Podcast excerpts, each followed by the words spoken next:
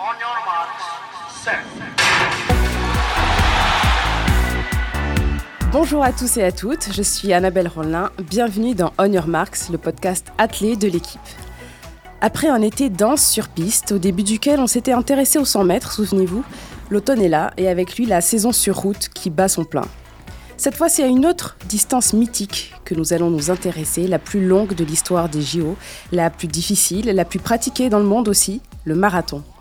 Celui de Paris arrive très bientôt, le 17 octobre. C'est donc l'occasion de parler de cette épreuve et pour cela, nous avons le plaisir d'accueillir une championne, record woman de France et championne d'Europe en 2014, Christelle Donnet. Bonjour. Merci d'être là, Christelle. Christelle est désormais coach et elle nous apportera son regard particulier sur l'évolution de cette discipline. Pour parler de tout ça, nous pourrons également compter sur Romain Donneux, reporter à l'équipe et ancien spécialiste du demi-fond. Bonjour, Romain. Annabelle. Bonjour Annabelle. Et enfin, nous retrouvons Nicolas Herbelot, grand reporter à l'équipe et fin connaisseur de l'épreuve. Bonjour Nicolas. Bonjour.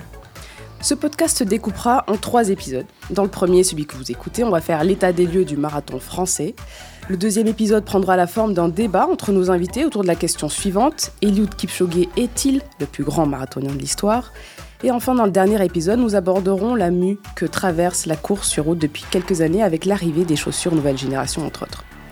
Madame, messieurs, à vos marques.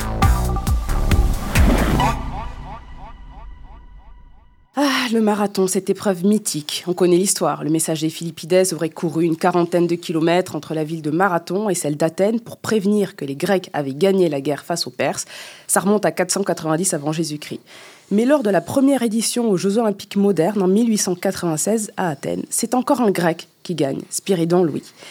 Et à l'édition suivante, figurez-vous que c'est un luxembourgeois courant pour la France, Michel Théato, qui l'a emporté. C'était en 1900 à Paris. La première médaille d'or olympique de l'athlète français est donc venue du marathon. Bon, à l'époque, la distance n'était pas encore de 42 km 195, ça ne devient officiel qu'en 1924. Avant, c'était plutôt une bonne quarantaine de kilomètres. Dans le temps romain, c'était une épreuve qui souriait plutôt aux Français. Oui, c'était euh, une épreuve française avec, euh, on a eu cinq médailles entre 1900 et 1956, dont un autre titre pour Bouguera El Wafi en 1928 à Amsterdam, et évidemment le titre euh, d'Alain Mimoun en 1956, qui est Alain Mimoun, c'est vraiment le nom en France quand on dit encore marathon. La plupart des gens évoquent Alain Mimoun, ce qui est à la fois super parce que voilà, c'est un ancien coureur et c'est hyper intéressant d'en parler, mais à la fois ça montre qu'il y a un peu un vide avec lui parce que derrière lui, on, a du mal un peu à, citer des gens.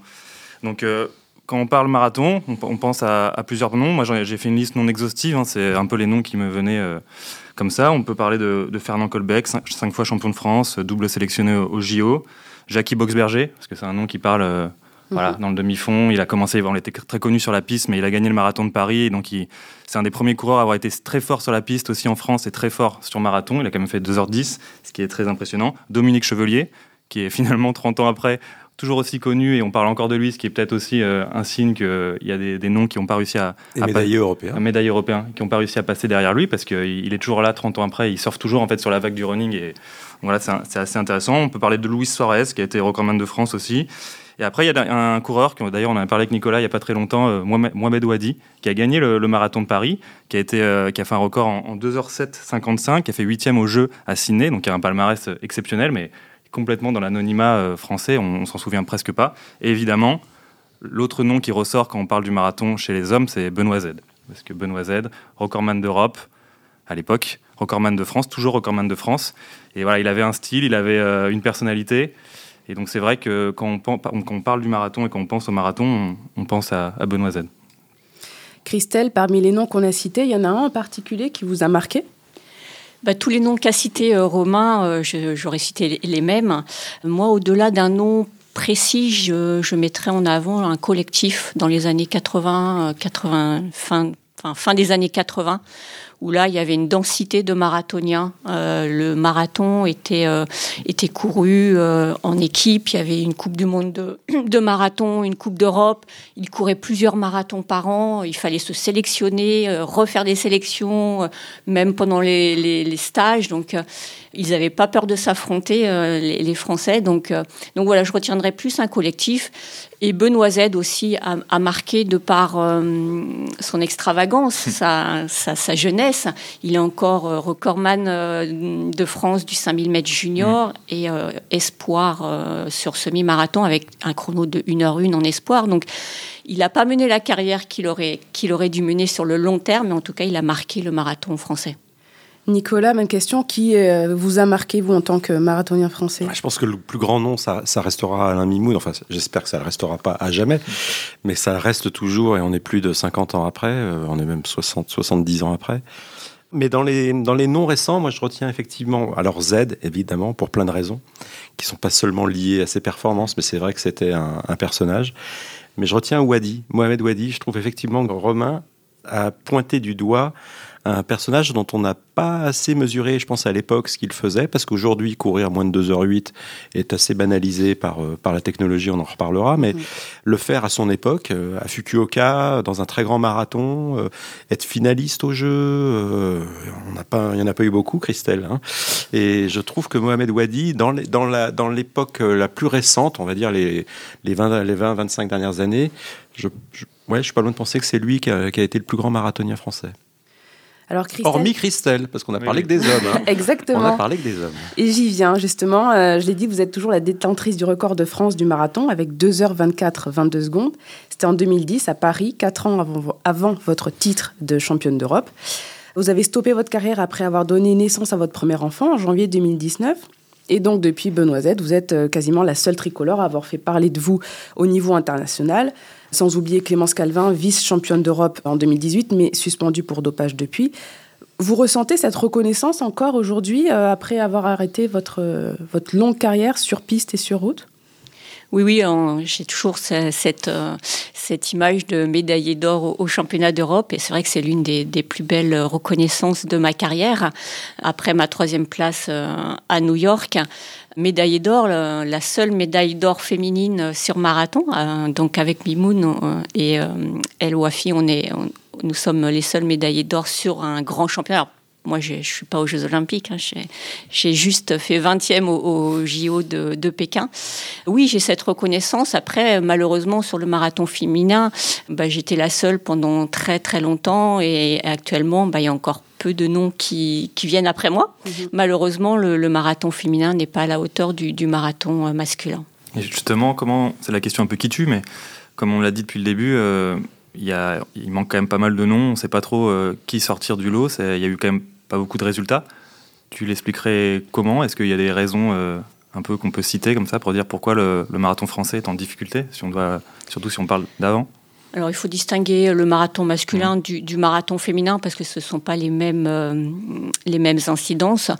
Alors pour moi, le marathon masculin, il y a eu l'arrivée des Africains dans, les années 90 qui ont fait que les organisateurs n'ont pas mis en valeur les performances euh, des Français, ce qui fait que euh, même en, faisant des perfs de très haut niveau, ils n'ont pas été euh, reconnus à leur juste valeur. Donc après, comment voulez-vous être mis en avant ailleurs si vous l'êtes même pas dans, votre propre pays? Après, les Africains sont plus forts, certes, mais il y avait moyen aussi de régulariser un petit peu le nombre d'athlètes dans les courses. Et si on revient par rapport aux années 90, 80, avec Dominique Chauvelier, Philippe Raymond, bah, ils faisaient la une de leurs quotidiens régionaux et ils pouvaient courir deux, trois courses dans le week-end sans problème et ils gagnaient très bien leur vie. Donc du coup, les Français, après, bah, sont, sont pas primés à leur juste valeur. Et après, bah, pour gagner sa vie, euh, c'est compliqué de, de pouvoir euh, allier l'entraînement et, euh, et, performance. Parce qu'en plus, entre Benoît Z et aujourd'hui, bon là, il y, a une, belle génération qui arrive, mais c'est vrai qu'on a eu quelques noms qui sortent comme ça, qui étaient sélectionnés à, à Londres, Patrick Tamboué, Abraham Kiprotich, mais il y en a un qui a été pris pour dopage. Les autres, ils ont été sélectionnés, mais des fois, limite, on les prenait pas parce que c'était un peu, on savait pas trop d'où ça sortait. Il y a quand même des, voilà, des noms qui sont sortis, souvent de la, Légion étrangère, d'ailleurs, comme tu disais, qui a fourni, euh, qu'avant, il y a eu Driss Limer, les, les, grands noms de, sur marathon. Beaucoup venaient de la Légion étrangère, pour le coup, euh, en France. Et donc, il y a un, pas mal un trou. Et comme tu dis, ils sont noyés. Et finalement, un des noms qui est ressorti après coup, c'est Benjamin Lamalati, qui était un peu le premier à, revenir en disant Bon, je passe au marathon, ça y est, euh, je me lance. Et en fait, il a pu communiquer en disant je suis premier français à Paris. Quoi. Ça s'arrêtait là. C'est là qu'on se dit on est dans un truc euh, où le niveau est vraiment très très dur. Je sais pas ce que tu en penses, Nico, mais euh, c'est. je crois que ouais, vous avez pointé tous les deux du doigt quand même une donnée économique qui n'est pas négligeable. C'est-à-dire qu'on court très peu de marathons dans une année, hein, c'est deux aujourd'hui plutôt que, que, que, trois ou quatre. Et que pour y gagner sa vie, donc ça passe par un circuit de course sur route. Mais en réalité, ça fait maintenant plus de 20 ans que la moindre course sur route est remportée par des Africains qui ne sont pas forcément les meilleurs au monde, mais qui sont suffisamment forts pour venir s'imposer. C'est vrai en France, mais c'est vrai un peu partout. Et Christelle, je pense, elle a, elle a raison de dire qu'on n'a peut-être pas assez protégé les, les, les, coureurs français, parce qu'une fois que tu peux pas gagner ta vie, tu fais autre chose. C'est aussi simple que ça. On en a vu pas mal qui ont dû arrêter le marathon pour ça, ou, euh, ou le faire finalement de façon semi-pro. Benjamin Malati est un super exemple de ça, je trouve. Donc voilà, la donnée économique, euh, en fait, elle est prépondérante dans le fait que les Africains sont devenus euh, enfin, ils, sont au départ de toutes les courses, quoi. Et ils sont très, très, très, très, très, très, très, très nombreux. Et eux, ils ont cette chance d'avoir un bassin de population euh, quasiment inépuisable. si on parle du Kenya et de l'Éthiopie, et ils peuvent avoir une pyramide de performance. En réalité, euh, ben, les meilleurs finiront par ressortir et par s'imposer. Nous, on n'a pas ça. Donc nous, on est obligé de protéger les quelques, les quelques super talents ou potentiels qu'on essaye de déceler, et en même temps mettre dans du coton un coureur de marathon. Est-ce que c'est la meilleure solution? On sait à quel point c'est dur, quoi. Euh, donc, je pense que c'est assez compliqué, mais le truc qui me semble important, et ça, Christelle, je pense qu'elle peut en parler parce qu'elle l'a vécu de l'intérieur en étant quasiment seule à s'entraîner pendant des années et des années, c'est la notion de groupe. Quoi. Ce qui fait le succès de, des Africains, c'est quand même aussi cette notion-là. C'est-à-dire qu'ils sont, euh, ils s'entraînent, euh, ils sont des, groupes d'entraînement très, très, très, très costauds. C'est ce qu'on a essayé à plusieurs reprises de faire en France depuis effectivement l'époque de Raymond et de Chauvelier et qu'on arrive difficilement à faire. Quoi. Pour revenir à, à, à Benjamin Malati, c'est la génération qui a été aussi bridée par euh, la naturalisation d'athlètes dont, dont, tu as parlé, qui nous ont apporté des médailles, mais aussi qui nous ont apporté, euh, euh, enfin, qu'on qu bridé euh, la génération Malati, Durand, des années 85 pour passer sur, sur la route et sur piste. Donc les athlètes naturalisés ont, ont c'est pas compris des places, mais leur performance était, était meilleure, donc euh, les autres n'accédaient pas forcément à la, à la performance, donc n'allaient pas en sélection, et du coup, bah, les athlètes sont euh, un peu euh, dégoûtés de ne pas pouvoir aller en, en sélection ah ouais. de par leur performance. C'est souvent la grande bascule entre je participe au JO, j'y participe pas, et souvent c'est là un peu où la carrière, bon bah j'arrête ou je continue, quoi. C'est un peu. Mais toi qui as justement vu ça de très près dans la dernière année en, gérant un peu le, marathon français. Est-ce qu'on peut espérer euh, des belles choses? C'est qu'on voit pas mal de, coureurs euh, sympas. Il y a des bons chronos. Bon, après, on en reparlera dans, dans prochains épisodes où les chronos s'expliquent aussi avec euh, une nouvelle technologie. Mais on sent qu'il y a quand même un frémissement et surtout, ils arrivent de plus en plus tôt. C'est pas forcément vrai, mais ils, se lancent sur marathon alors qu'avant, on a l'impression qu'ils avaient même pas envie d'y aller. Donc, qu'est-ce que tu voilà, qu'est-ce que as pu voir sur, sur ça? Bah, Quand j'ai participé à à la sélection des, des, marathoniens français. Moi, ce que je, voulais mettre en place, et ce dont a parlé Nicolas parfaitement, c'est le collectif. C'est retrouver un, collectif parce qu'on on va vite ensemble. Et ça, on ne l'avait plus au sein de, de l'équipe de France. On a une génération forte, Shadi, Amdouni, Carvalho, qui ont été très forts en cross, mais malheureusement, leurs performances ne sont pas à la hauteur sur la route et euh, bah, c'est de les accompagner, de leur euh, faire prendre conscience qu'ils peuvent passer sur la route euh, sans problème, à plus ou moins jeunes, mais il faut y aller et, maintenir ce collectif qui a été fort en cross-country et leur permettre aussi de faire de la piste, passage sur 10 000 mètres, hein, on le sait, Bekele, Gebré, Kipchoge, ils ont été forts sur la piste. Et nous, on a eu un trou aussi générationnel sur la piste. Il n'y avait plus de coureurs de, de 10 000 mètres et c'est le, le, passage obligatoire pour perfer après sur, sur marathon. Après, on n'est pas forcément fort sur marathon et sur 10 000. Hein. TADC, le recordman du monde de, de semi, enfin l'ancien recordman du monde mmh. de semi, n'est jamais passé sur, sur marathon. Donc voilà, c'était de créer un collectif. Et après, sur le plan féminin, c'est de créer un collectif. C'est-à-dire que là, c'est le vide complet. Là, là le, le, collectif euh, féminin est, est, en souffrance depuis des années, des années, des années et des années. Et on a perdu du temps et malheureusement, euh, on est très, très en retard. Et là, malheureusement, il y a beaucoup, beaucoup de travail. Alors, c'est regagner de la confiance parce qu'on a oublié les filles, tout simplement. On a on s'en est pas occupé, on les a pas du tout accompagnés. Moi, dans ma génération, euh, voilà, on, on, prenait mes performances, mais on m'a on m'a pas accompagné pour aller encore plus loin, plus haut. Je portais, je portais le maillot, mais voilà, on m'a pas apporté euh, d'outils pour améliorer encore. tu étais avec un coach, Cédric Thomas, qui était hors fédération. Voilà. Tu as vraiment mm. fonctionné toute seule. Voilà, toute seule. Et on a besoin, malgré mm. tout, d'être accompagné.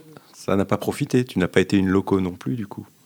Non. Tu aurais pu être la loco d'un groupe. Non, et puis euh, du coup, euh, les filles étaient tellement loin derrière que malheureusement, on pouvait même pas essayer de d'accompagner un, petit moment parce que moi, je pouvais pas me permettre d'être euh, avec des filles 5-10 minutes plus loin sur marathon. par contre, je préférais aller plutôt vers les garçons, même s'ils étaient plus forts, mais c'est vers les garçons que je pouvais progresser. Hein.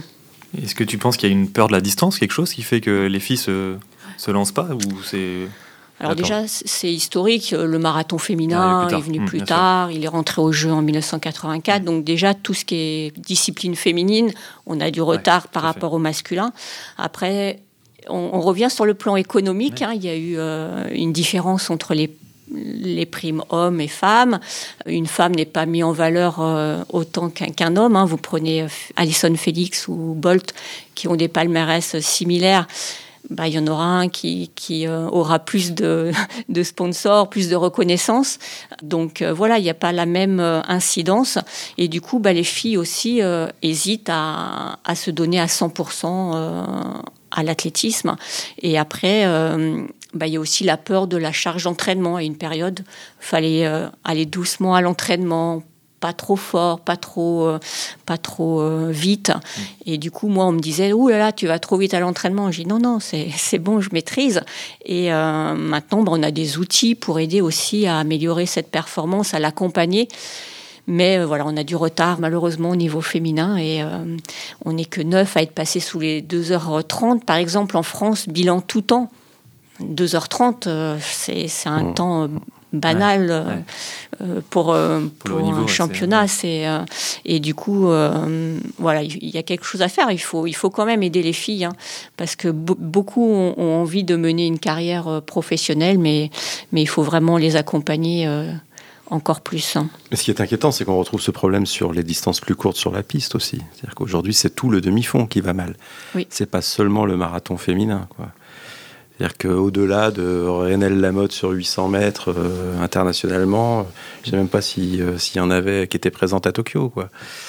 Donc il y a, je pense, à régénérer, mais aussi à... Enfin, il y a un boulot, il y a un chantier colossal. Et je pense que tu as raison sur un point, c'est l'importance du passage par la piste euh, préalable ce qui est aujourd'hui délaissé par nombre d'Africains qui démarrent très très jeunes le marathon parce qu'il y a une économie de la route, on en a parlé un petit peu.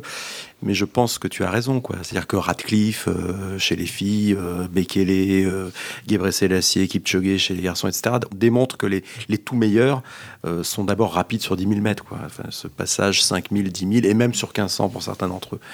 Donc ce travail de vitesse qu'on peut ensuite qualitativement reporter sur, euh, sur une distance comme le marathon est important. Mais aujourd'hui, il faut déjà démarrer peut-être par la piste. Quoi. Oui, tout à fait. Puis après, c'est un projet de carrière aussi. Hein. C'est, pas sur un an. Hein. C'est faut accompagner la tête sur le long terme.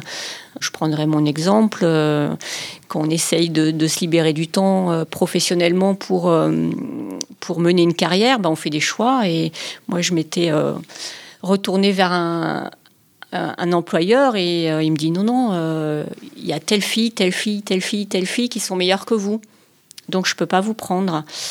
Si ouais, mais euh, regardez un peu sur le, long terme, mon projet de carrière, ma, ma personnalité en général. Et il a dit non, je peux pas vous prendre. Et bah, deux ans après, les quatre ou cinq étaient tombés pour dopage. Voilà, donc certes, ils ont fait confiance sur un an ou deux, ils ont été forts, ils ont, ils ont eu des médailles grâce à ces athlètes. Hein. Mais après, il y a eu la, le contre-coup avec le dopage. Il y a aussi le dopage qui a marqué notre génération. Et euh, voilà, alors que moi, ben, je ne suis pas avec cet employeur, mais j'ai mené une carrière beaucoup plus longue, dix ans de plus. Voilà, donc après, il faut faire aussi confiance à l'athlète, au coach, à l'encadrement. Et ça, c'est difficile en France parce qu'on voit souvent la perf du moment, mais on ne voit pas peut-être la progression de la, du sportif. Hein. Est-ce que le fait qu'il n'y hum, ait pas eu vraiment d'accompagnement pendant toutes ces années, euh, il y a eu une, espèce d'abandon. Est-ce que, ça fait qu'aujourd'hui, on ne sait tout simplement pas, en France, euh, comment emmener des filles de la piste vers le marathon sur le long terme? Est-ce qu'il y, a une énorme lacune euh, au niveau des outils d'entraînement, de préparation, spécifiquement pour les femmes? Alors déjà, il faudrait faire de la détection euh, dans les écoles. Le sport, le cross à l'école n'a plus la place qu'il avait. Moi, voilà, on m'a reconnu euh, grâce au cross scolaire. Donc, euh, ils existent, mais bon, il faut prendre les, athlètes au bon moment, les, leur, les amener progressivement vers l'athlétisme. Alors, certes, il y a plus de sport aussi. Hein. il, y a, il, y a, une ouverture à ma génération, on faisait des sports co, gym ou athlé. Certes, on n'avait pas encore les sports qui un petit peu, enfin, qui sont plus connus à l'heure actuelle, judo, euh, escrime. Maintenant, bah, c'est sûr que la porte, elle est, ouverte à, beaucoup de sports, mais euh, il y a moyen d'avoir sa place dans l'athlétisme au sein de, c'est le sport numéro un olympique, donc. donc il faut, il faut aller vers les jeunes, c'est surtout la base. Il y a beaucoup de jeunes talents dans l'endurance qui sont vers le triathlon aussi en France. Et euh, parce que comme on n'a pas non plus un réservoir de talents gigantesque, quand il y en a 5-6 clairement identifiés, jeunes, qui choisissent plutôt le triathlon que l'athlétisme, on n'est pas bien. Et en triathlon, ça marche pas mal. C'est sûr. Je vais m'adresser à tous les trois maintenant. Pour vous, est-ce qu'un Français peut rivaliser au niveau mondial euh, dans une discipline euh, devenue maintenant extrêmement concurrentielle? Est-ce qu'on peut dans les, je sais pas moi, les cinq, euh, les cinq années à venir, se dire, bon là, y a, on, peut, on peut en trouver dans les top 5, top 10 mondiales euh, des prochains grands marathons Non. Non. non. non, non, avec l'hégémonie euh, africaine, c'est top 5, c'est pas possible. Hein. Ou c'est un, par pays, quoi. Mais, mais non, non, c'est pas possible. L'Afrique va dominer encore de longues années et, et nous, bah, c'est à, nous de déjà d'être euh, prophète dans son propre pays euh, et puis euh, bah, de, faire, de se faire plaisir aussi sur la discipline parce qu'il ne faut pas y aller non plus pour être le meilleur. Il faut aussi voir une carrière, aller aux Jeux Olympiques et, et, se, et gagner sa vie aussi. donc c'est tout un, tout un projet. Et après, il peut y avoir un Français, mais pas maintenant. Pas maintenant et puis passer par l'échelon européen. je, pense que c'est un échelon qu'il ne faut pas sauter. Enfin, Christelle, tu en, as un très bon exemple. Tu as été championne d'Europe, ce qui était déjà un exploit en soi. Christelle pouvait faire des podiums dans les très grands marathons mondiaux, mais euh, déjà, déjà être, être champion de France, être champion d'Europe, etc. Et on a vu après les meilleurs Européens, ouais, il y, a, il y a quand même toujours la place pour un ou deux Européens sur un grand championnat, parce que ça n'est plus une course au chrono seulement. Hawkins avec des... Euh, était pas loin de, de, faire des médailles. Euh, Absolument, Callum Hawkins. il y a Bon, moi, je me souviens de Baldini, mais même sans, remonter jusqu'à Baldini, il y, en a eu encore récemment. Il y a, y a Vanders, qui est, qui, est, pas si mal. Il y, a, il y a, eu, il y a eu quelques. Pardon, tu dis Rotling. Rotlin, Victor Rotlin, le Suisse, absolument. Non, il y en a toujours quelques-uns. Il y a un ou deux Belges en ce moment. D'ailleurs, il y en avait un qui était médaillé au jeu. Et un Néerlandais. Et donc euh, oui, on, peut, on pourrait tout à fait, mais il faut au moins s'inscrire dans une dynamique et puis construire. Et puis bah, on observe que les, le Belge néerlandais, bah, ils vont s'entraîner dans des groupes d'entraînement très relevés euh, au Kenya, euh, sont super encadrés par leur fédération ensuite. Et c'est le, marathon, il n'y a pas beaucoup de hasard, quoi. On ne voit pas débarquer comme ça d'un seul coup, de nulle part, quelqu'un qui d'un seul coup se, révèle être un super marathonien.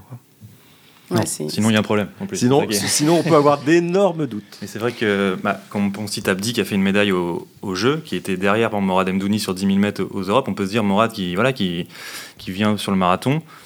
Peut-être qu'au niveau européen, il peut aussi euh, jouer sa carte à un moment. Et c'est juste pour revenir. Après, on a Johan Koval qui, monte sur, euh, qui veut monter sur route. Après, c'est des noms qu'on connaît bien. Peut-être qu'un jour ça, ça passera. Jimmy Gressier qui a, qui a abordé très vite, euh, qui a très vite dit J'aimerais bien faire du marathon. il parlait de Paris 2024. Je pense que ça sera bien trop tôt. Mais voilà, et chez les filles, juste pour la citer, parce qu'on sait qu'on a, on a l'impression qu'il n'y a vraiment personne, on peut peut-être parler de Liv Westphal, qui n'a bon, qui pas encore découvert la distance et tout, mais c'est un peu la seule que, qu'on voit actuellement, qui a un peu ce profil de, de, très long.